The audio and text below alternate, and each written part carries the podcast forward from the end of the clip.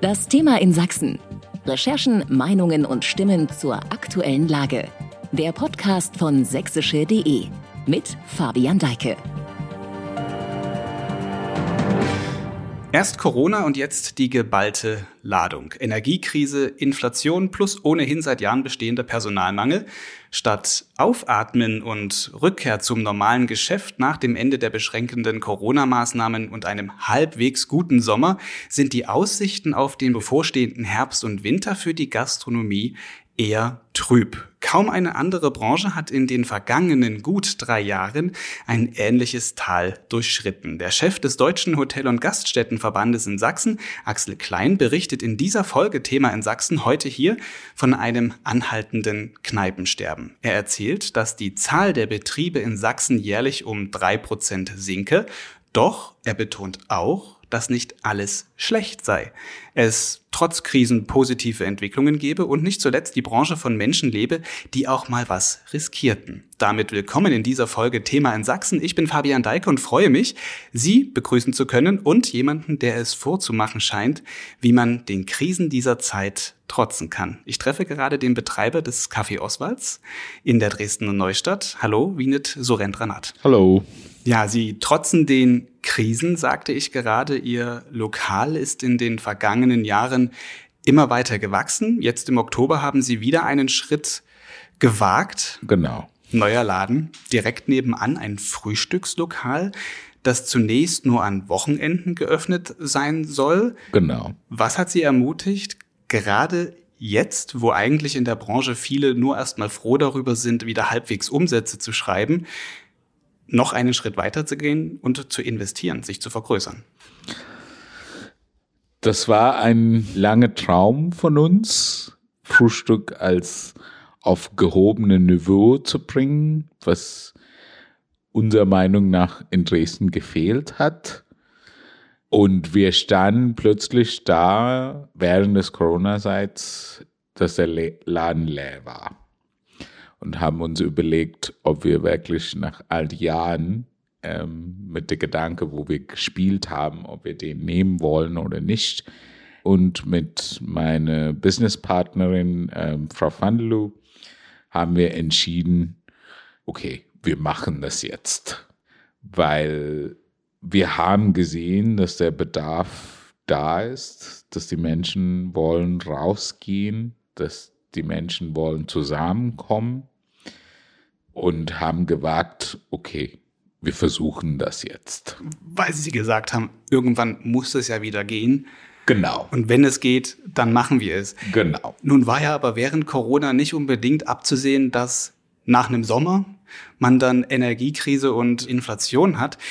Hatten Sie vielleicht auch dann, als es soweit war, kurz vor Oktober, dann doch noch mal so ein bisschen Zweifel und Zittern? Genau, Zweifel und Zittern gab, ob das überhaupt funktionieren wird, ob wir überhaupt unsere Kosten zurückkriegen werden. Aber wir hatten das schon entschieden und wir haben dann gedacht, okay, wir machen das jetzt.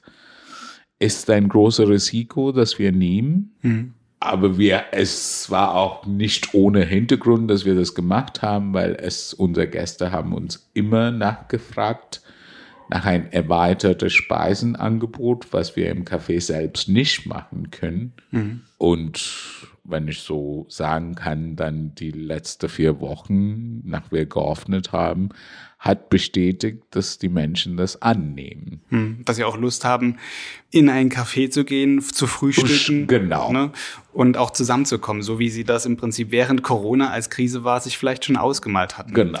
Äh, sie und Ihre Mitarbeiter haben dann ja jeden Tag mit Menschen zu tun, die Entscheidungen treffen. Nehme ich mir noch einen Kaffee mit, das Stück Kuchen, treffe ich mich mit meinen Freunden dann doch noch spontan und nehme mir den Tisch. Spüren Sie, dass die Leute gerade wegen dieser ganzen Krisensituation eher vorsichtig sind, dabei mit dieser Entscheidung dann doch Geld auszugeben? Wenn ich unsere Gäste betrachte, ich würde sagen, nein. Sind die vorsichtig?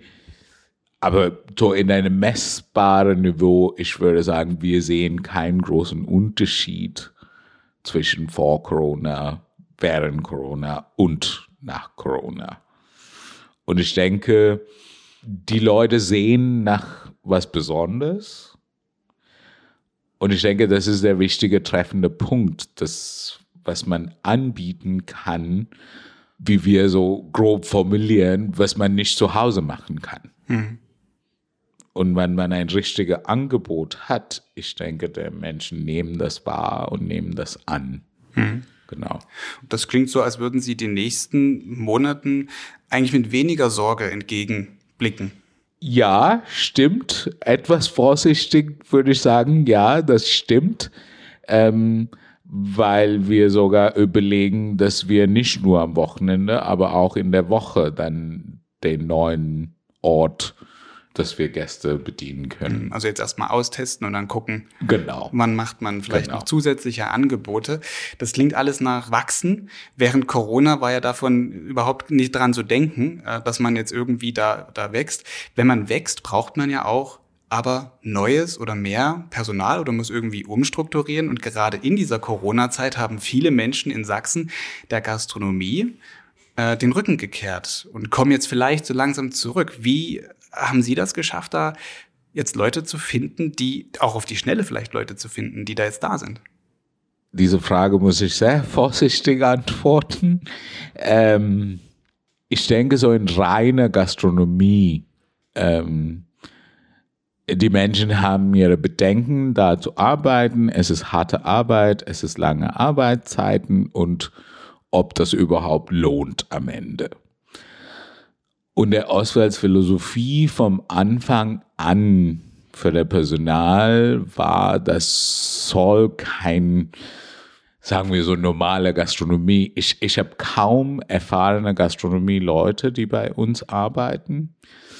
Und es ist nicht nur Studenten, wir haben auch ähm, ausreichende festangestellte Leute, die das Vollzeit mit uns arbeiten.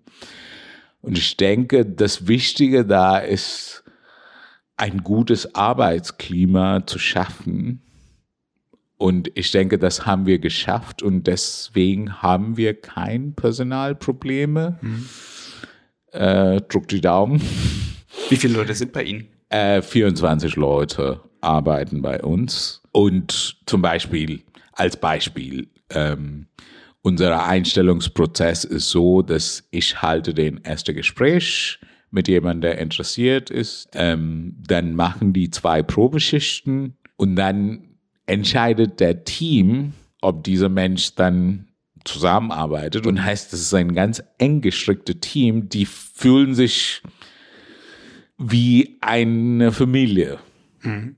Und das heißt auch, wenn wir Krankheitsausfall haben, die Team kommt zusammen, weil das ist das ist so ein gemeinsames, das ist unser Projekt, das, das machen wir zusammen und wir müssen das irgendwie hinkriegen. Und es ist unglaublich, was diese Menschen, manchmal, ich wundere mich, wie die das äh, zusammenziehen. Hm. Und weil die glauben an eine Vision, dass wir haben, an einen Ort, das nicht so oft in Dresden gibt und das, ja, wir müssen unser alles geben, weil das ist ein besonderer Ort. Und wir müssen das im Leben halten und wachsen. Hatten Sie dann während der Pandemie keine Schwierigkeiten mit Abgängen? Mussten Sie viel kompensieren oder sind da die meisten dann doch bei der Stange geblieben? Die haben da geblieben, weil wir haben so umgesetzt, dass ähm, die Festangestellten waren auf Kurzarbeit. Mhm. Und die Studenten, weil die auf Minijob-Basis sind, können nicht auf kurze Arbeit. Das heißt, die Schichten waren so geteilt, dass die Studenten können trotzdem Schichten machen und ihr Geld verdienen. Und der Team hat wirklich Kompromisse gemacht untereinander, dass alle mhm. irgendwie zusammen vorkommen. Mhm. Also es klingt auf jeden Fall nach einem guten Team und nach einer guten Harmonie da im Team. Harmonie ist auch wichtig beim Kaffee, habe ich gelernt. Das, Absolut. Das, das ist auf jeden Fall ein, ein, ein wichtiges Kriterium. Ihr Konzept unterscheidet sich von dem vieler anderer oder klassischer Gastronomien. Das haben Sie auch gerade eben schon ein bisschen betont. Ähm, vielleicht auch von Gastronomien, die die gleiche Größe haben, also Cafés oder Restaurants sind, mit Frühstücksangebot dazu noch. Bei ihnen kommt aber kein Kellner zum Platz, zum Aufnehmen der Bestellung. Erleichtert dieses Kriterium, dass man eben nicht die klassische Gastronomie macht, ähm, dann auch die Personalsuche? Ja, weil ich brauche dann, wo ich, wenn ich Tischbedienung machen würde, würde ich eine extra Person dafür brauchen das fällt weg. Und besonders jetzt, ich bin der Meinung, dass man Technologie ausnutzen soll und Technologie hat seine Nützen. Hm. Ähm, Bei Ihnen bestellt man per QR-Code? Genau, das haben wir neu geführt und wir haben Schwierigkeiten oder manche Gäste haben Schwierigkeiten hm. damit, äh, aber trotzdem das erleichtert unsere Arbeit hm. Und das funktioniert jetzt ziemlich reibungslos, dass, mhm, mhm. dass die Leute einfach über QR-Code bestellen. Mhm. Also Ihre Kunden und Gäste scheint das tatsächlich weniger zu stören. Also Bewertungen sind sehr gut. Glauben Sie, dass es künftig, weil diese Bewertungen sich auch oft äh, weniger um, um Service drehen, sondern immer darum, die Qualität muss halt stimmen. Die Qualität ist gut, liest man da immer. Äh, glauben Sie, dass da so eine Art Bewusstseinsänderung auch bei den Gästen einsetzt, dass sie, wenn sie in eine Gastronomie gehen, wenn sie was Gutes zu sich nehmen wollen, jetzt weniger auf diesen Full-Service-Aspekt achten, sondern mehr darauf eben, was sind da für Produkte, die verarbeitet werden? Glauben Sie, dass das bei den Kunden wichtiger wird, als es das vielleicht früher war? Absolut. Ich denke, wenn man als Mensch jetzt, wo, wenn man betrachtet, okay, ich muss jetzt wirklich schauen, wo ich mein Geld ausgebe. Und dann der Mensch legt viel mehr Wert auf, was er kriegt für sein Geld. Und der Qualität des Produkts ist der A und O. Für uns, das steht als zentrale Punkt unserer Philosophie auch wenn neue Leute im Oswalds anfangen, weil wir trainieren unsere Baristas alle selbst, weil Kaffee ist unser Zentralpunkt der Philosophie, formuliere ich ganz einfach, jeder Kaffee, das rausgeht, muss was sein, das man selbst genießen wird. Mhm. Wenn es nicht ist, dann geht es nicht raus. Sie erzählen das alles mit einer gewissen Lockerheit und oder auch Leichtigkeit. Unternehmer zu sein in der Gastronomie heißt im Moment, ja, wir sprachen viel doch darüber, eigentlich eher Krisenmanager zu sein. Das ist bei Ihnen ganz anders. Woher nehmen Sie diese, ja, diese spürbar vorhandene Ruhe? Weil ich denke, es war nicht immer einfach. Hm. Es hat gedauert. Oswalds existiert jetzt fast zehn Jahre. Man kann kaum glauben, dass es schon zehn Jahre ist. Und der Anfang war nicht so einfach, ähm, weil unser Konzept von Specialty Coffee war auch etwas Besonderes für Dresden. Aber Dresden hat auch uns zurückgegeben und gezeigt, dass Dresden mit uns wächst und auch in einen Geschmackssinne, in einen Anspruch von Kaffee. Wir haben viele Gäste, die uns sagen, die können nirgendwo anders jetzt Kaffee trinken, weil die wissen, wie ein guter Kaffee jetzt schmeckt. Mhm. Oder beispielsweise, heute früh waren zwei ältere Damen da. Ich würde jetzt nicht sagen, dass das nicht unser, das ist nicht unser Zielpublikum. Mhm. Eine von den Damen hat mir explizit dann sich bedankt und wie sie sich so es freut, da zu sein. Und sie sagt, das ist ein Genuss mhm. für sie, da zu kommen und die Atmosphäre, wie sie es liebt, einfach da zu sein.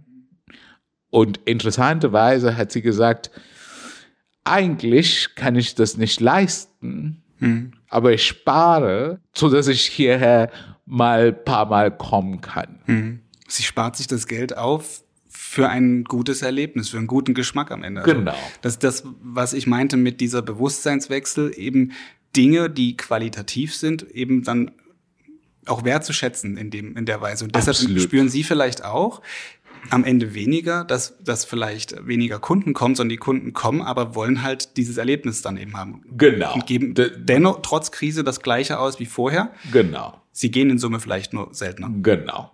Und ich denke, weil ein Restaurant oder ein Café, es ist nicht nur ein Supermarkt, wo, okay, ich gebe jetzt 10 Euro und das ist, was ich kriege.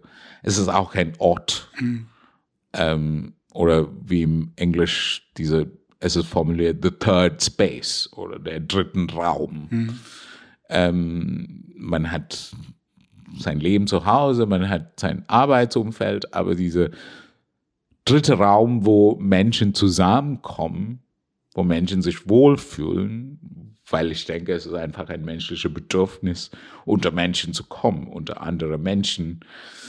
Und das hat aus, weil ich denke, das, deswegen, daher kommt meine Ruhe, dass wir diesen Ort geschafft haben.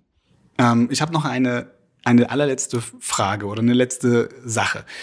Ähm, bevor unsere Zeit hier schon wieder dann zu Ende ist. In einem anderen Gespräch bei Kollegen von sächsische.de haben sie erzählt, dass sie ursprünglich gar nicht den Plan hatten, Gastronom zu werden. Jetzt machen sie das seit zehn Jahren. Sie wachsen und wachsen, das funktioniert. Sie sagen auch, sie haben ein Stück weit Dresden erzogen dazu, dass sie guten Kaffee trinken wollen oder die Dresdner erzogen, guten Kaffee zu trinken. Sie sind eigentlich Stammzellforscher. Wir treffen uns auch gerade in Ihrem Labor in Dresden. Mich interessiert noch brennend zum Abschluss, wie Sie auf die Idee gekommen sind, ein Café zu betreiben, obwohl Sie eigentlich schon Fulltime mit dem Retten von Menschenleben beschäftigt sind. Ja, äh, da habe ich äh, die liebe Frau Vandelow zu danken, weil sie wollte einen Ort in Dresden schaffen. Und ich hatte Lust in Specialty Coffee, weil wie wir das üben. Es ist sehr wissenschaftlich. Es, man merkt das nicht als Gast, aber es ist viel, vieles ist gemessen, die Zeiten müssen stimmen. Ich meine, am Ende, es ist ein Geschmackserlebnis, aber dazu führt viel Wissen. Und das war meine Interesse daran. Mhm. Und äh, da es dann gab, ähm, habe ich dort pur auch von Lust her Kaffee gemacht. Das war der Anfang und irgendwann hat es in diese Idee umgewandelt, dass wir einen Ort schaffen müssen, wo wir Menschen zusammenbringen können, mhm. wo es um Gespräche, um Kunst. Aber wie gesagt, unsere Kernidee bleibt trotzdem wie immer das, der Kaffee muss stimmen. Aber den, den Schlüssel zu Ihrem Erfolg, und den habe ich hier zwischen rausgehört, ähm, ein Forscher gewinnt die Erkenntnisse im Experiment. Also ganz das, genau. Und sie ziehen auch die richtigen Lehren dann aus diesen Experimenten. Also die die Zeiten müssen stimmen beim Kaffee. Das ist ganz wichtig. Das begründet auch, dass eben ein Kaffee, wenn er gut gemacht ist, dann eben auch mal seine Zeit braucht, bis er fertig ist. Genau. Mhm. Äh, ich bedanke mich bei Vinet Sorendranat für dieses Gespräch. Ich habe zu danken. Und jetzt wechsle ich den Ort und ziehe für ein Gespräch mit einem zweiten Gast in dieser Folge ins Studio um. Ich düse einmal quer durch die Innenstadt Dresdens ins Haus der Presse.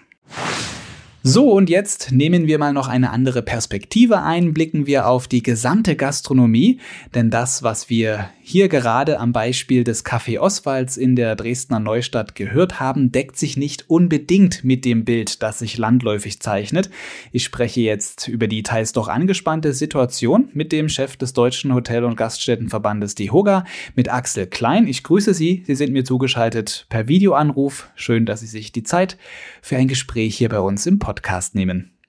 Ich grüße Sie auch, Herr Deike. Herzlichen Dank, dass wir hier heute mal über Themen der Branche sprechen. Ja, Herr Klein, das Aufatmen insbesondere in Ihrer Branche war groß im Frühjahr, als die letzten beschränkenden Corona-Maßnahmen ausgelaufen waren. Wir haben uns tatsächlich im April darüber im Podcast Coronacast bei sächsische.de unterhalten und da sagten Sie, dass die damals noch unkalkulierbaren Folgen des von Russland angezettelten Krieges in der Ukraine Prognosen erschweren würden. Das ist jetzt sechs Monate her, dieses Gespräch. Wir haben inzwischen neun Prozent Inflation und eine Energiekrise Krise mit drastischen Preissteigerungen. Wie stabil geht die Gastrobranche vor diesem Hintergrund in Sachsen nach zwei harten Corona-Jahren nun in dieses Winterhalbjahr? Ja, erstmal muss man sagen, dass die Aussage von damals gar nicht so falsch war. Ähm, weil was uns jetzt erwartet, ist ja noch, äh, stellt Corona bei weitem im Schatten. Mhm. Und was Sie sagen, wir waren froh, ja, das Luftfallen war eben nur von kurzer Dauer nach der Corona-Krise. Und was wir uns jetzt sag ähm, ansteht, was jetzt die Fragen für die Unternehmer sind, äh, also muss man schon mal lang, langsam sagen, da ist Corona äh, sag mal, in den Schatten getreten. Denn das Thema Energiepreise kommen wir vielleicht noch dazu. Äh, das ist ein ganz neues Thema.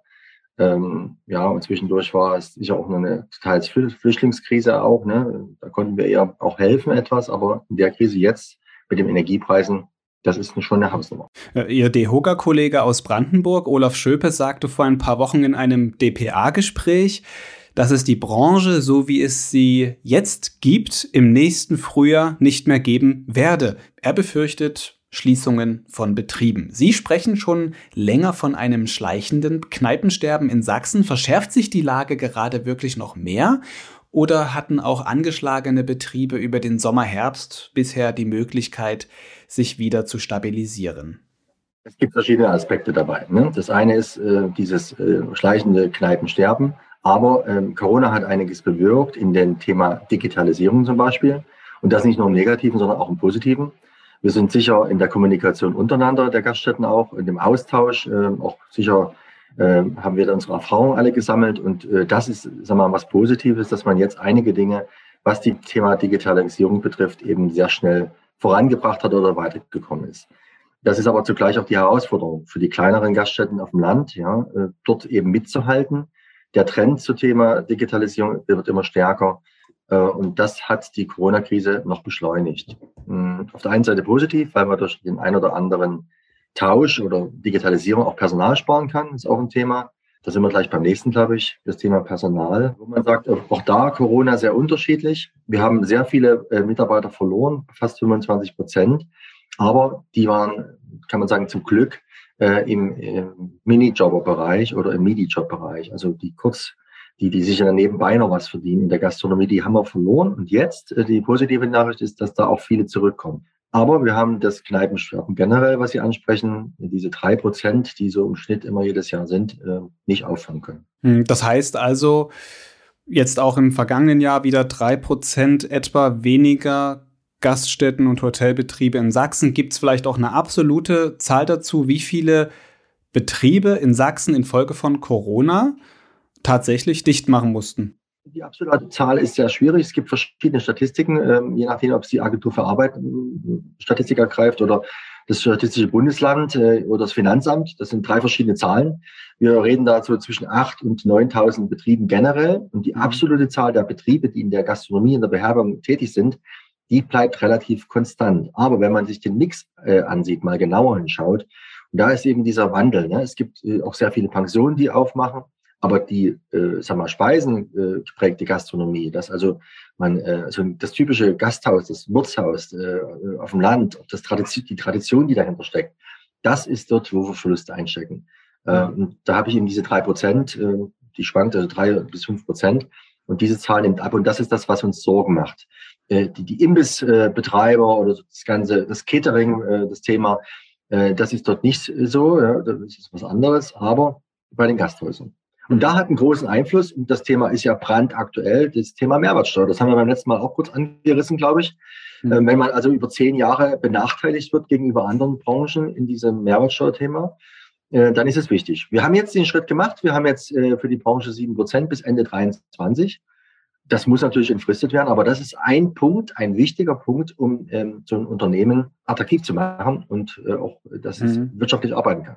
Das verschafft jetzt erstmal Luft bis Ende 2023, also noch etwas mehr als ein Jahr. Was sind denn so für, ja, was hören Sie so für Stimmen und Stimmungen aus Ihrer Branche jetzt? Auch vielleicht in Bezug auf diese eine Maßnahme, die es ja dann auf jeden Fall schon mal fest gibt. Es ist so, dass man äh, Planbarkeit braucht. Das Wichtigste für ein Unternehmen ist, sicher ein wirtschaftliches Risiko zu haben. Jeder Unternehmer möchte selber seine seine Gewinne erwirtschaften, seinen Umsatz machen. Das, das ist in der Natur des Unternehmers. Aber er braucht dafür Rahmenbedingungen, die stimmen müssen. Planbarkeit. Mhm. Und das ist momentan das größte äh, Problem, dass man eben mit dem Thema Energiepreise, egal ob Gas oder Strom oder was die andere Energiequellen sind, dort ist eine Planbarkeit fast nicht möglich. Und das ist der wichtigste Punkt. Also wenn man so ein Ranking hat und sagt eins, eins bis vier die Plätze, da war früher on top äh, ganz Corona natürlich eine ganze Zeit lang, ne? Aber dann war das Thema Personal an erster Stelle gleich. Das ist an Platz vier gerutscht und dafür aber die Energiepreise und die Einkaufspreise für Lebensmittel, für Ware, ähm, die sind ganz nach oben gerutscht, weil da kann man nicht mehr normal kalkulieren, wenn man einen Strompreis mal acht oder mal zehn hat. Hm, das, was will man da machen? Das Kalkulieren fällt ja aber auch Ihren Endkunden mittlerweile nicht nur im Bereich auf den Gaststättenbetrieb schwer, sondern das gesamte Leben betrifft das ja, ähm, weil wir gerade bei Stimmung waren. Welche Stimmung oder welchen Eindruck haben Sie von den Gästen? Sie mussten ja auch Preisanpassungen in der Branche hinnehmen. Gäste sehr treu. Also wir haben ja durch die Corona-Zeit das schon beobachtet, dass wir aber sehr auch Fans haben, sage ich mal fast. Das ist immer, macht deine Kunden zu Fans. Das ist ja positiv. Auch jetzt, wir haben ja durchaus äh, gut begründete Lohnsteigerungen, aber eben auch äh, Preisanpassungen gemacht. Man muss die Waage dort halten, aber klar, wenn man in einem Jahr wie diesem äh, Lohnsteigerungen hat zwischen ähm, mal 15 und 20 Prozent, dann muss man die umlegen. Und äh, die Gäste aber, sprechen Sie hier an, die sind da schon verständlich dafür. Also wir sind ganz zufrieden bisher äh, über die ja, Besuche in unserer Gastronomie und da kann man sich an dieser Stelle auch ganz herzlich bedanken. Ihre Aussagen decken sich nicht so ganz damit, zumindest ähm, mit dem, was wir bei sächsische.de in Umfragen äh, erfahren haben oder herausbekommen haben. Dort war es so, dass die Top-Antworten in den Bereichen, wo Menschen momentan Einsparungen vornehmen, sind Lebensmittel, Freizeit und Urlaub. Das betrifft ja alles dreis irgendwie direkt Ihre Branche. Sie spüren aber jetzt also noch nicht in den vergangenen drei, vier Monaten, sage ich jetzt mal, seit Sommer, dass weniger Gäste da sind. Man muss sagen, teilweise ist es so, dass es weniger Gäste sind, aber die dann durch die stiegenden Umsätze dann eben äh, mehr Umsatz machen. Und auf der anderen Seite, ja, ist in Städten ist wieder andersrum. Aber unterm Strich muss man sagen, die Treue der Gäste, äh, dass da ein Rieseneinbruch ist, ist noch nicht da. Ne? Und mhm. äh, das ergeben auch unsere Umfragen. Wir machen das ja nicht aus der Meinung heraus, die ich jetzt mal plötzlich habe, sondern wir machen regelmäßig einmal im Monat Umfragen. Ähm, sehr wertvoll. Das legen wir dann auch den Institutionen vor, den Politikern, den Abgeordneten im Bund und Land. Und es ist ja ganz wichtig, ähm, auch jetzt zum Beispiel Thema Strompreis, dass man sagen kann, Dresden ganz konkret nicht, da steigen sich irgendwie die Strompreise, sondern in einem Monat sind das 5000 Euro mehr Strom bei einem Restaurant von 300, 400 Plätzen. Und das ist eine Zahl, mit der kann man was anfangen. Und so ähnlich geht es auch das in den Preisen, Durchschnittspreisen Bon pro Gast, die wir da mhm. haben. Also da ist es, äh, ja, die Gäste sagen vielleicht, ich muss dort ein bisschen abknapsen. Aber auch wenn sie das Urlaubsverhalten sehen, gefühlt äh, mhm. äh, sind die Urlaubsreisen und die Flüge, aber auch die Flughäfen fragt in Sachsen, die ins Ausland gehen, sehr stark gebucht. Hm, das, das ist tatsächlich ein Eindruck, den ich auch gewonnen habe, ist nicht repräsentativ. Ähm, Sie sagten gerade in dem Nebensatz so, in der Stadt ist es vielleicht noch anders als auf dem Land. Den Eindruck ähm, kann man gewinnen, wenn man in Leipzig oder in Dresden in den jetzt in dieser Zeit durch die Innenstädte geht, vor allem an Wochenenden. Es ist gut besucht, die Gastronomien, die Hotels sicherlich auf, äh, sicherlich auch. Gibt es bei dieser Krise, wie schon bei Corona, auch wieder dieses Stadt-Land-Gefälle, auch in der Gastrobranche?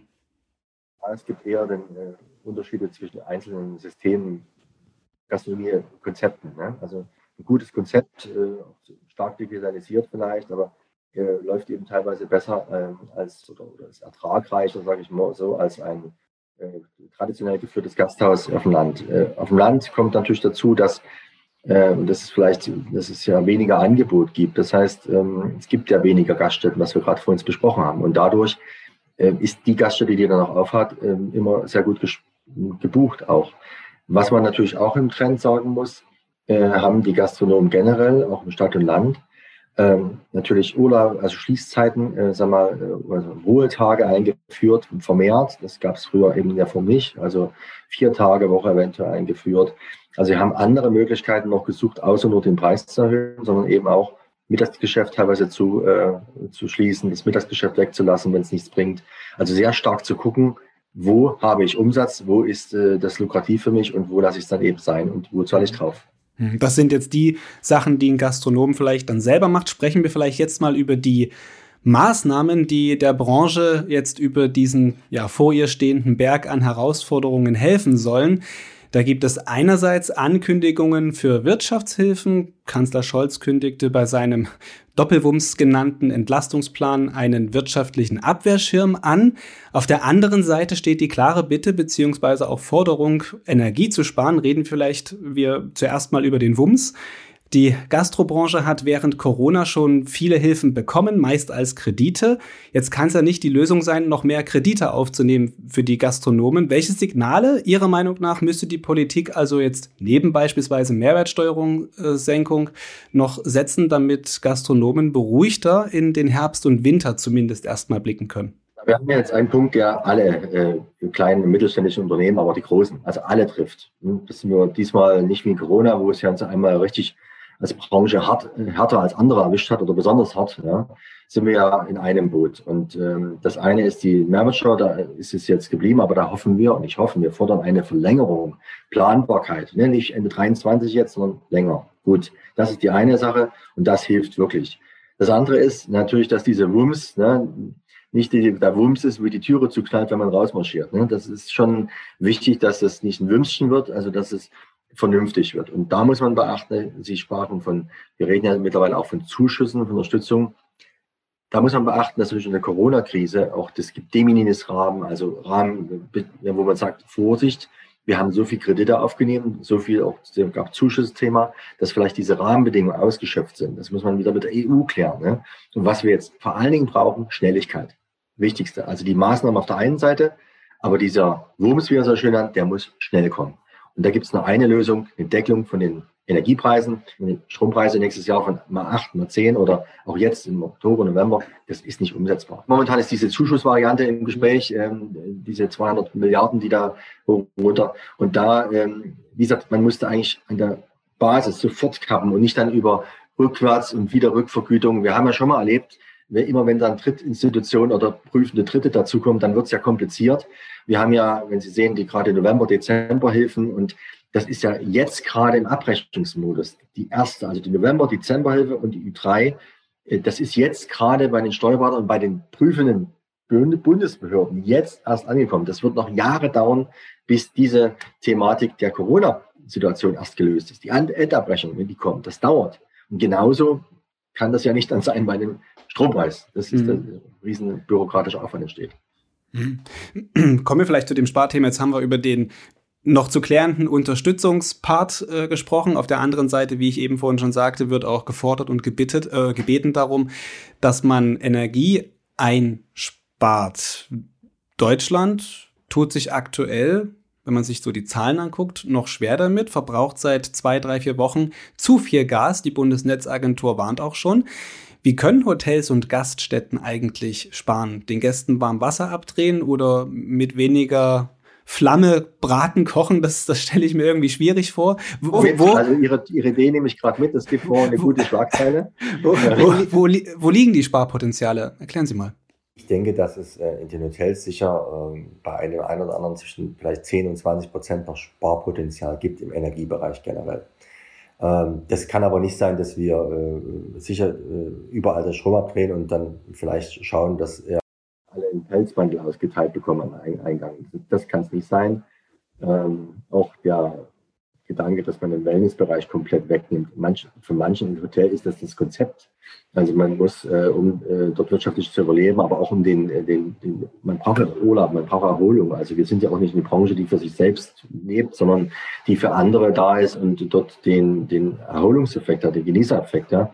Denken wir an die Weihnachtsmärkte. Da ist es wichtig, dass die stattfinden. Auch nicht nur, weil wir dort einen guten Glühwein verkaufen, sondern weil das auch eine, für den gesellschaftlichen Zusammenhang, für den Austausch, für das kulturelle Erbe was zu tun hat. Und, aber ich denke, da gibt es sicher Sparpotenzial bei dem einen oder anderen, das werden wir auch ausschöpfen.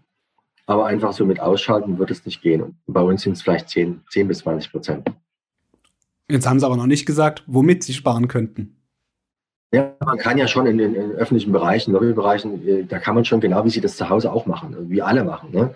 Äh, klar, einige Hotels haben da schon vorgesorgt, da wird es nicht so, aber wenn Sie in der Lobby zum Beispiel die Temperatur um ein, zwei Grad senken, äh, da gibt es sicher Bereiche, das so wie man das Hause auch macht, ja, Thermostate austauschen. Ähm, das ist jetzt wieder kein Energieberater in dem Sinne, aber äh, an diesen kleinen Stellschrauben äh, gibt es sicherlich auch das, äh, wir machen zum Beispiel Schulungen für Mitarbeiter, wo wir das Bewusstsein für Energie sparen. Ne? Das ist wie wenn Sie zu Hause äh, eben die, das Licht an- und ausschalten. Also ich denke da, wenn man die äh, nochmal die schult, die Mitarbeiter auch nochmal zu dem Thema sensibilisiert, dass eben auch, äh, es gibt ja auch digitale Möglichkeiten, wenn man zum Beispiel Gästezimmer, wenn ein Gast das Zimmer verlässt, dass automatisch dann das runtergeregelt wird. Das sind natürlich auch immer Investitionen, muss man schauen, funktioniert das, aber dort sind natürlich auch im Hotel Reserven. Machen wir an der Stelle nochmal einen kurzen thematischen Cut. Sie sprachen gerade schon Mitarbeiter an, die man eventuell noch nachschulen könnte an manchen Punkten, äh, um Energie sparen zu können. Sprechen wir gleich mal an dieser Stelle noch über das zweite große Problemfeld, das Sie vorhin an vierter Stelle in der Problemkette verortet haben, nämlich das Personal. Während Corona, da gab es auch mal Zahlen, des sächsischen Tourismusministeriums. Da haben phasenweise 10 Prozent des Personals, also im Durchschnitt 10 Prozent, die Gastronomie verlassen, den Rücken gekehrt, vor allem in dem Bereich der kleinen Anstellungsverhältnisse, Mini- und Midi-Jobs, hatten Sie vorhin schon gesagt. Jetzt hat sich die Lage wieder erholt. Wie viel Personal fehlt noch? Wie groß ist denn die Lücke dann jetzt noch? Da wird man gerechnet für Sachsen ca. 3000. Äh, das war aber so, eine, wie will man das greifen? Aber ich denke mal, so Personal wird überall gebraucht. Wir haben zwei positive, äh, sag mal, äh, Punkte, die man, man das betrachtet, rückwirkend. Das eine, dass es uns gelungen ist, bei der Ausbildung, bei den jungen Menschen, dort, wo der Nachwuchs kommt, dass wir dort drei Prozent über 2019 liegen bei den Ausbildungszahlen. Also das Ausbildungsjahr ist sozusagen für Sie gut angelaufen in der Branche. Ja gut, wir haben sehr viel eingetragene Ausbildungsverhältnisse und das macht uns äh, Mut, aber das ist natürlich auch ein Teil unserer Arbeit. Wir haben sehr, sehr viel Geld, auch das Wirtschafts-, nee, das Wirtschafts-, das Tourismusministerium hat sehr viel Geld in die Hand genommen äh, und äh, unterstützt äh, mit dem Tourismusverband zusammen, Landestourismusverband, kann man natürlich gemeinsam, haben wir dort eine, für die Branche Tourismustalente-Kampagne gestartet. Und das ist in meinen Augen sehr erfolgreich. Also wir haben wieder durchaus Zuwachs, was ja nicht in allen Branchen so ist. Ähm, jetzt müssen wir schauen, ähm, das ist der nächste Punkt, dass wir die in der Lehre auch so unterstützen, dass die Lehre auch gut ist. Wir haben die Ausbildungsvergütungen deutlich erhöht. Das sind, äh, ich rede pro, pro Monat äh, fast 120, 150 Euro je nach Jahr. Äh, sind das mehr pro Monat für die Lehrlinge auch dort aufgestockt. Und wir haben natürlich die Ausbildungsinhalte in unserer Branche auch äh, verbessert. Das heißt, wir haben die angepasst. Die waren teilweise auch sehr, sehr alt, 30 Jahre, ne? so meine Lehrzeit. Und äh, deswegen haben wir jetzt das Thema Digitalisierung aufgenommen, andere Themen und das Ganze frischer gemacht. Sie haben gerade eben schon den finanziellen Part angesprochen. Würde ich gleich mal aufnehmen, den Ball. In manchen Branchen wird jetzt im Zuge von Inflation und Energiekrise ja auch schon wieder über die nächsten Tarifanpassungen nachgedacht. Die Gastronomie hat erst im Frühjahr einen großen Satz um bis zu 30 Prozent mehr Geld je nach Anstellungsverhältnis gemacht. Da dürfte jetzt ja kurzfristig aber wenig Spielraum da sein. Wie will die Gastronomie da jetzt auf diesem finanziellen Bereich nachhaltig langfristig da mithalten? Ist nicht einfach, das gebe ich zu, weil wir ja, das ist wichtig vielleicht zu wissen, wir sind ja kein Unternehmerverband. Wir haben Unternehmen, die müssen das, was sie dem Personal zahlen, erwirtschaften. Und wir treten immer stärker und in Konkurrenz mit äh, haushaltsgeführten, wie öffentlichen Bereich, ja, finanzierten Jobs. Ja. Wenn ich also mit dem Zollbeamten mithalten soll, ja, dann ist es schwierig, weil dort wird, äh, sagen wir so, halt kalkuliert und gesagt, okay, dann planen wir es in den Haushalt ein und dann muss es halt da sein, das Geld. Das ist der, die Zwickmühle der Unternehmer und sage ich ja, wird die Herausforderung werden, ähm, wenn er sich da vergleichen will. Und ich denke mal, es wird in Zukunft ähm, auch da wieder sicher noch Notanpassungen geben. Und auf der anderen Seite wird man mit der Ressource Personal eben sehr viel sparsamer umgehen. Es wird weniger ähm, Fachkräfte geben wahrscheinlich, klar, das ist der demografische Wandel. Es wird mehr Arbeitskräfte geben und wir müssen ja sowieso, wir reden von der einen Seite von der, von der Lohngestaltung, wir reden auf der anderen Seite aber, wir brauchen in Deutschland Arbeitskräftezuwanderung. Wir werden definitiv nicht, und das nicht nur in unserer Branche, in allen Branchen, mhm. ohne äh, Zuwanderung von Händen, von Arbeitskräften hinkommen. Mhm. Und deswegen sehe ich eher dort äh, die Lösung. Die DEHOGA, wenn ich richtig informiert bin, organisiert inzwischen auch europaweit Nachwuchsprogramme. Sie nennen das Mini-Köche. Darüber hatten wir auch schon mal in einem Gespräch gesprochen. Wie erfolgreich ist denn dieses Programm und wo schauen Sie sich denn da um? Schön, dass Sie da denken. Das muss ich ja oft immer von selber anfangen, das Thema, weil ist zwar ein sehr, sehr schönes Thema, was mir am Herzen liegt, aber oft wird das eben vergessen. Und wir sind jetzt bei 350 kleinen Minikirchen. Ich weiß nicht, damals vor einem Jahr, wir waren bei ich glaube, ich glaube, da hatten Sie gerade erst damit angefangen oder noch gar nicht angefangen. Ne? Also wir sind jetzt bei, äh, glaube ich, 32 Schulen in Sachsen. Äh, wird auch vom, äh, sehr stark unterstützt. Gerade nach Corona haben wir gesagt, müssen wir da was tun und haben jetzt insgesamt, glaube ich, 350. Genaue Zahl ist ja gerade am Starten wieder, wie die ersten Schulen jetzt.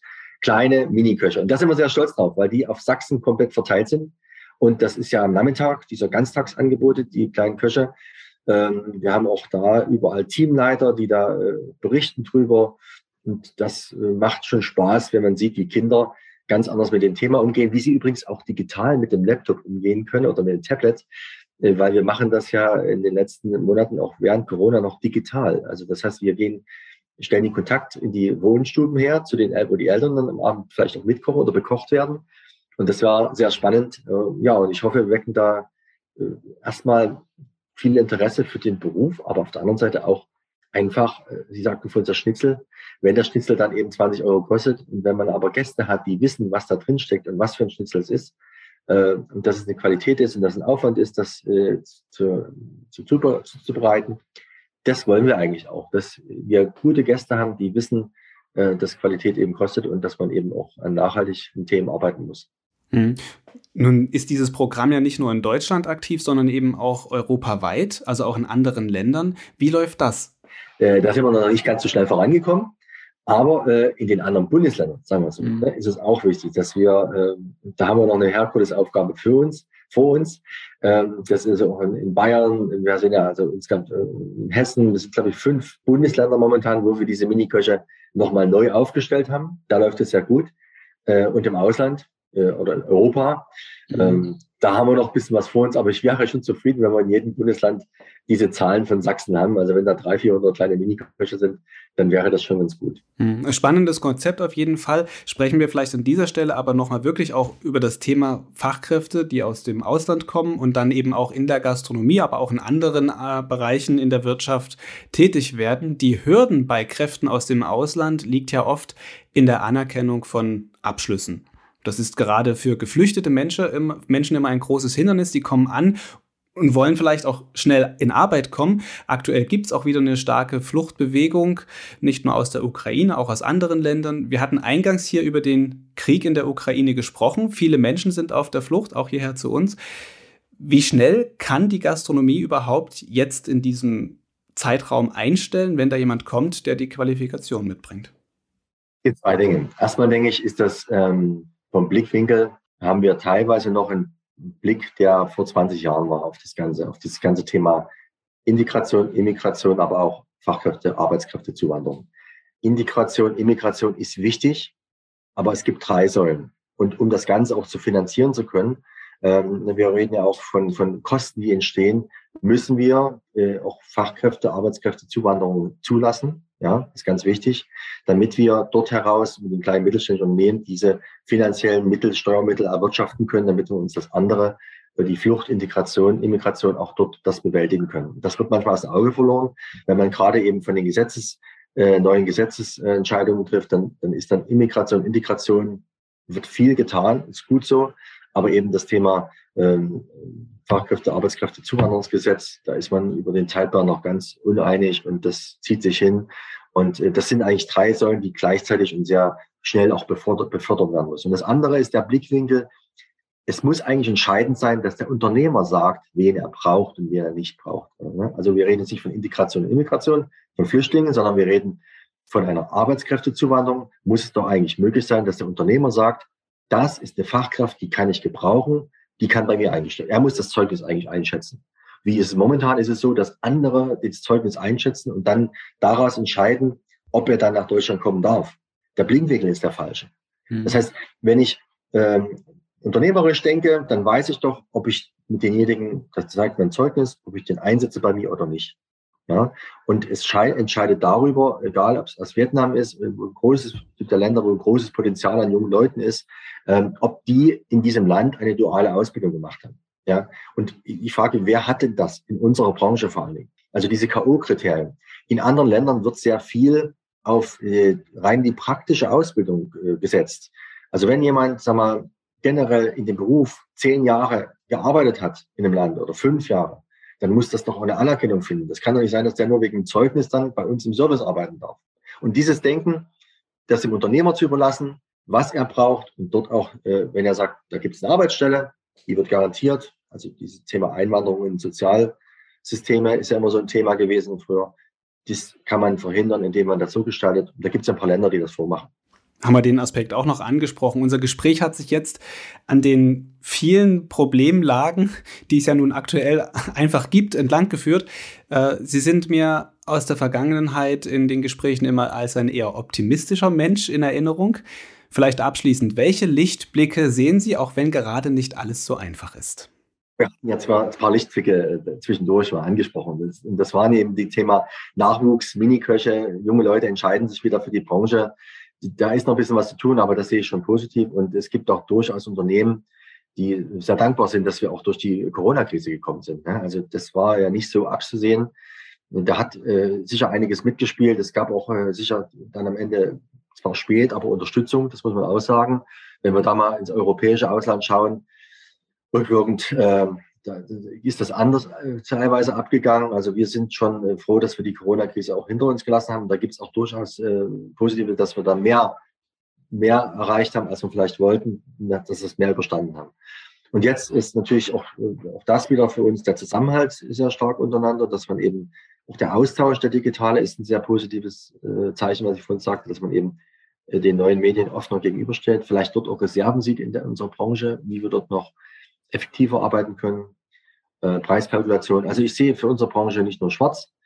Die große Herausforderung, die wir noch nicht angesprochen haben, ist natürlich Nachfolge. Das ist ein wichtiges Thema. Wir haben sehr viele ältere äh, Unternehmer, die äh, rechtzeitig auch gucken müssen, dass sie ihren Betrieb übergeben. Da haben einige in der Corona-Krise gesagt, das, die zwei Jahre jetzt noch so einen Stress mache ich nicht, ich gebe auf, das ist ein Grund. Da müssen wir auch, äh, und da ist Hoffnung, dass wir dort schauen, dass wir dort die Nachfolge eher angehen und, und diesen Übergang schaffen. Das ist zur einen Seite Sorge, auf der anderen Seite aber auch ähm, habe ich sehr viele gute Beispiele, wo junge Menschen das Konzept übernehmen, einen guten Betrieb führen, gute Zahlen haben. Das, ist, das sieht man gerne. Vielen Dank, Axel Klein von der DEHOGA Sachsen, der sich einen schnellen Wumms wünscht, mehr Planbarkeit und Hoffnung hat, dass junge Menschen in die Gastro kommen wollen. Danke Ihnen. Danke.